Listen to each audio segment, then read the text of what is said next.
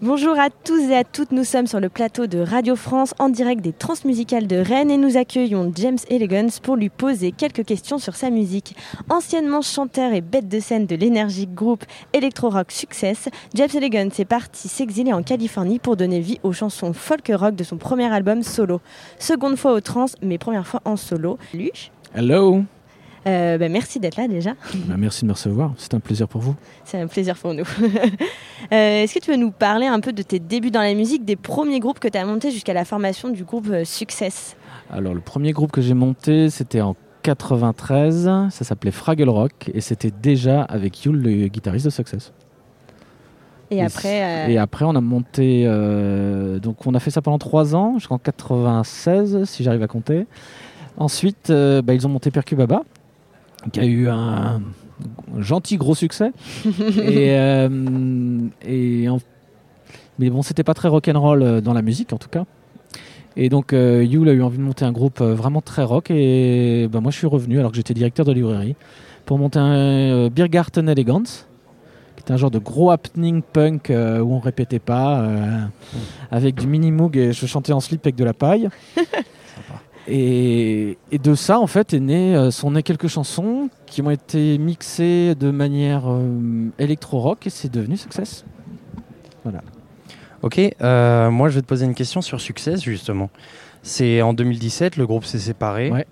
Euh, pourquoi la séparation Et la dernière scène, est-ce que tu te souviens de la dernière scène au Transmusical 2008 Ah, je En me souviens, oui, 2008. oui, oui, Ouais. moi je me souviens très bien. La séparation, bah, donc 2007, on, on se forme avec une ambition d'être le plus grand groupe de rock euh, de l'histoire de la musique. C'est une Grosse belle ambition. ambition. Ouais, bah Mm. oui, Non, hein, quand je me lève, c'est pas juste Ouais, pour aller au c'est chiottes. pas à moitié quoi. Donc, euh, donc on a essayé, déjà on s'appelle Success, c'était Oui. relativement ambitieux. Et euh, ça a plutôt bien pris au départ, notamment avec le concert des Transmusicales, qui a Ouais. été... on, on flippait sur une chose, parce qu'on était euh, programmé le jeudi soir en ouverture du Parc Expo. Donc le jeudi soir, en ouverture Ouais. du Parc Expo, Mm. on s'est dit, waouh, il va y avoir personne. Il va falloir compter sur les c'était- étudiants quoi. Mais c'était blindé. C'était vraiment blindé. Et le lendemain, Ouest France titrait en grand, là, énorme succès pour le premier soir des Trans. Et Oh. là, c'est, on a eu 200 concerts dans le monde entier avec ça. En fait. Ouais. Parce qu'en 2012, on, on a une tournée en Asie de gens qui nous ont vus en 2008 au Trans. Donc ça Ouais. a vraiment Ça a tout vraiment changé. ah ouais, ça a tout euh, changé. ouais, C'était vraiment le. Ah, trop bien. Et, euh, et donc en 2017, cette dynamique-là, elle est, elle est cassée en fait. Euh, Petit à petit, euh, euh, ça devient compliqué de trouver des concerts en France. Euh, en Asie, en donc Chine et Inde, ça marche très très très bien, mais pas assez non plus pour qu'on puisse se dire bon bah tant pis, on laisse tomber la France et on Et se on consacre à fond là-dedans. Euh, et puis on s'aperçoit aussi d'un truc, c'est que petit à petit on n'écrivait plus. D'accord. Donc euh, si on n'écrit plus, c'est qu'il y, a Ouais. vra- il y a quelque chose qui est Il y cassé. a un sable dans le Et bois, sachant ouais. qu'on s'entend bien, euh, qu'il n'y a pas de problème de relation, et puis euh, Success, c'était pas un truc qui était fait pour euh, faner. Voilà. Mm. C'est Ça Ouais. marchait ou ça marchait pas. voilà. Et donc, et puis 10 ans finalement, c'est quand même assez. euh, C'est pas mal. c'est Ouais. vraiment pas mal.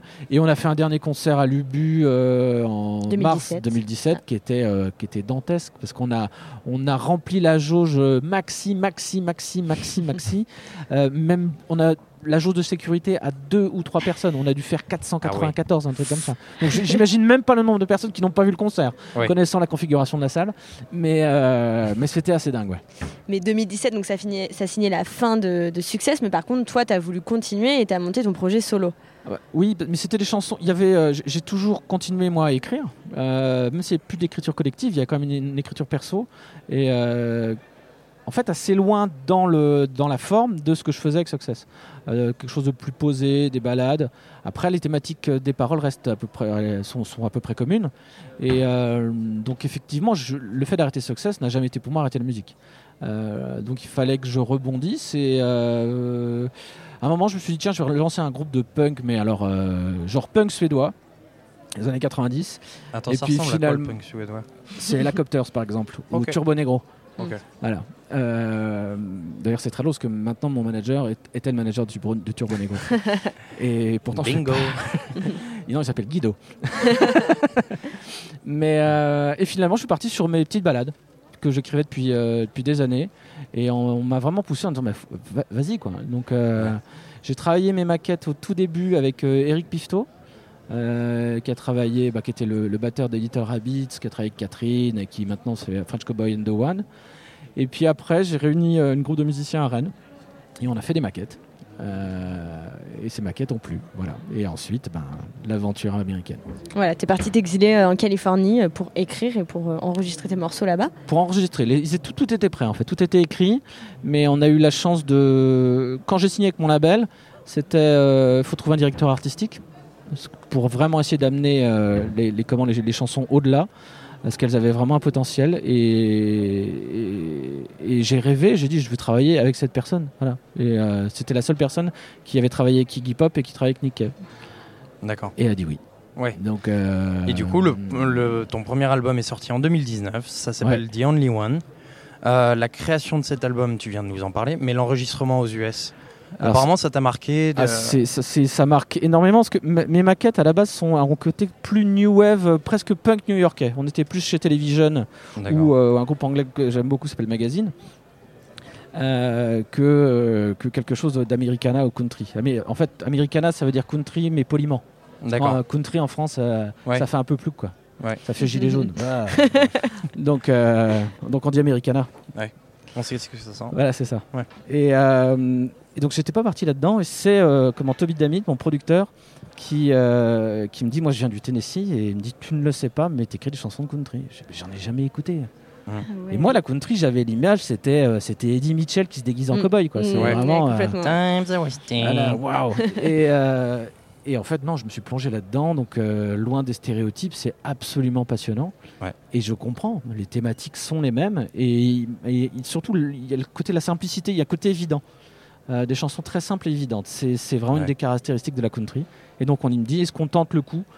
Vu que je connais son travail depuis euh, plus de 20 ans, euh, j'y suis allé à fond parce que ça va pas m'arriver tous les 4 matins de travailler avec quelqu'un comme ça. Donc, si j'avais pas fait confiance, ça ne servait à rien. Donc, on y est allé à fond.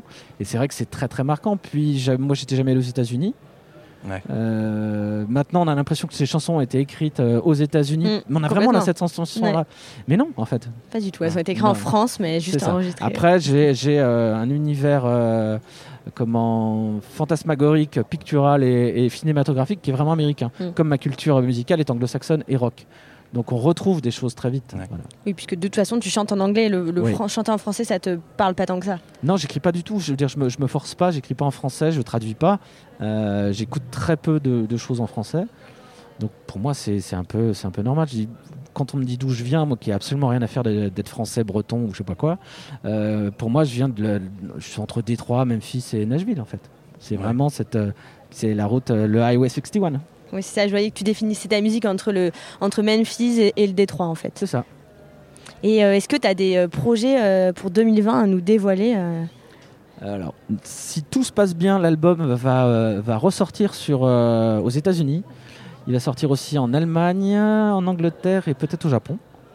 Donc euh, ça c'est ça c'est le Ça se diffuse. voilà et puis bah surtout euh, moi le deuxième album il est fini d'écrire et, euh, et je finis d'enregistrer les maquettes euh, là juste après les trans et euh, donc j'espère pouvoir l'enregistrer euh, l'année prochaine pour que je puisse déjà passer au troisième que je suis en train de travailler voilà. Super, merci beaucoup. Donc on te retrouve sur scène demain, Merci. vendredi 6 euh, décembre à 16h, entre 16h et 16h40 à l'étage. C'est ça. Et puis au Café de la Danse, mercredi 11, euh, voilà, à Paris. Super, merci beaucoup. Merci. Merci.